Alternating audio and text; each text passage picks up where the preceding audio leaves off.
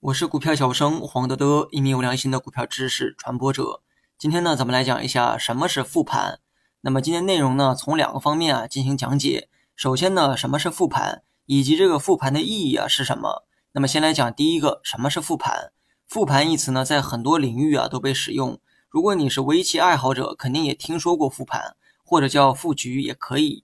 围棋中的这个复盘啊，是指对局结束之后，从头到尾啊再次回顾棋局过程的一种行为，同时呢，巩固一下每一个细节，对对手的这个攻防呢，再做一次深刻的分析，避免让自己啊犯同一个错误，并了解对手的战略思路。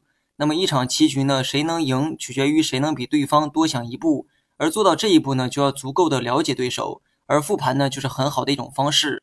股市中的复盘呢，也是同样道理。收盘之后呢，对全天的走势啊进行一次历史重演，这个过程啊就是复盘。至于复盘的意义呢，通过围棋的这个例子啊也做了解释，目的呢就是为了更深刻的了解盘局，也是这个查缺补漏的过程。学习更多实战技巧，你也可以关注我的公众号“股票小生黄德德”。有人会说，我每天啊都在盯着盘面，还有必要再复盘吗？那么我的这个答案啊是肯定的。你要明白哈，盘中盯盘呢，几乎是被动的做法，就像你盯着这个时针里的指针一样。你可以说参与到了每分每秒的活动中，但是别忘了哈，在这大千世界，指针上的一秒啊，可以发生许多事情。指针的一秒，或许只是你的眨眼，或许是几公里外的一次车祸，也或许是一场战争的结局。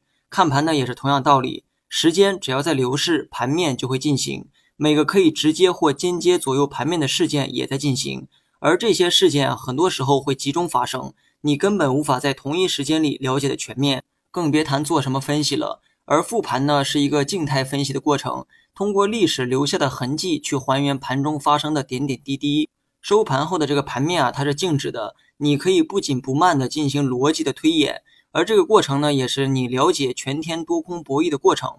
下棋呢，是一场心理战，那么炒股呢，也是如此。通过复盘观察全天盘面的每一个细节，再通过这些细节揣测市场主力的意图，尽可能的了解市场主流资金的想法和动机。那么这样呢，你就能大概率预判到接下来的走势，而这就是复盘的意义所在。好了，本期节目就到这里，详细内容你也可以在节目下方查看文字稿件。